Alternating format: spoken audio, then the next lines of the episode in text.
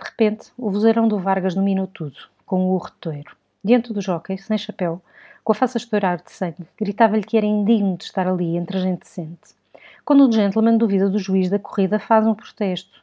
Mas vi dizer que há ladrões era só de um canalha e de um fadista como ele, que nunca devia ter pertencido ao Jockey Clube. O outro, agarrado pelos amigos, esticando o pescoço magro como para lhe morder, atirou-lhe um nome sujo. Então o Vargas, com o encontrão para os lados, abriu espaço, repuxou as mangas e berrou: Repita lá isso! Repita lá isso! E imediatamente aquela massa de gente oscilou, embateu contra o traboado da tribuna real, remoinhou em tumulto, com vozes de ordem e morra, chapéus pelo ar, baques surdos de morros. Por entre o aladrido vibravam furiosamente os apitos da polícia. Senhoras, com as saias apanhadas, fugiam através da pista, procurando espavoridamente as carruagens, e um sopro grosseiro de desordem reles passava sobre o hipódromo, desmanchando a linha postiça de civilização e a atitude forçada de decoro. Carlos achou-se ao pé do Marquês, que exclamava pálido: Isto é incrível, isto é incrível. Carlos, pelo contrário, achava pitoresco. Qual pitoresco? O homem é uma vergonha com todos estes estrangeiros.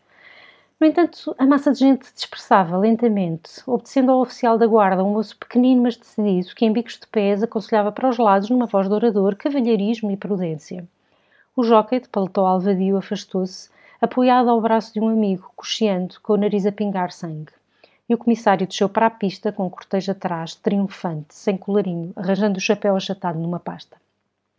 A música tocava a marcha do profeta, enquanto o desgraçado juiz das corridas, o Mendonça, encostado à tribuna real, com os braços caídos, aparvalhado, balbuciava no resto da sombra. Isto só a mim, só a mim. O Marquês, num grupo a que se juntara Clifford, Kraft e Taveira, continuava a vociferar. Então, estão convencidos? Isto tenho eu dito sempre. Isto é um país que só suporta hortas e arraiais corridas, como outras coisas civilizadas lá de fora, necessitam primeiro de gente educada.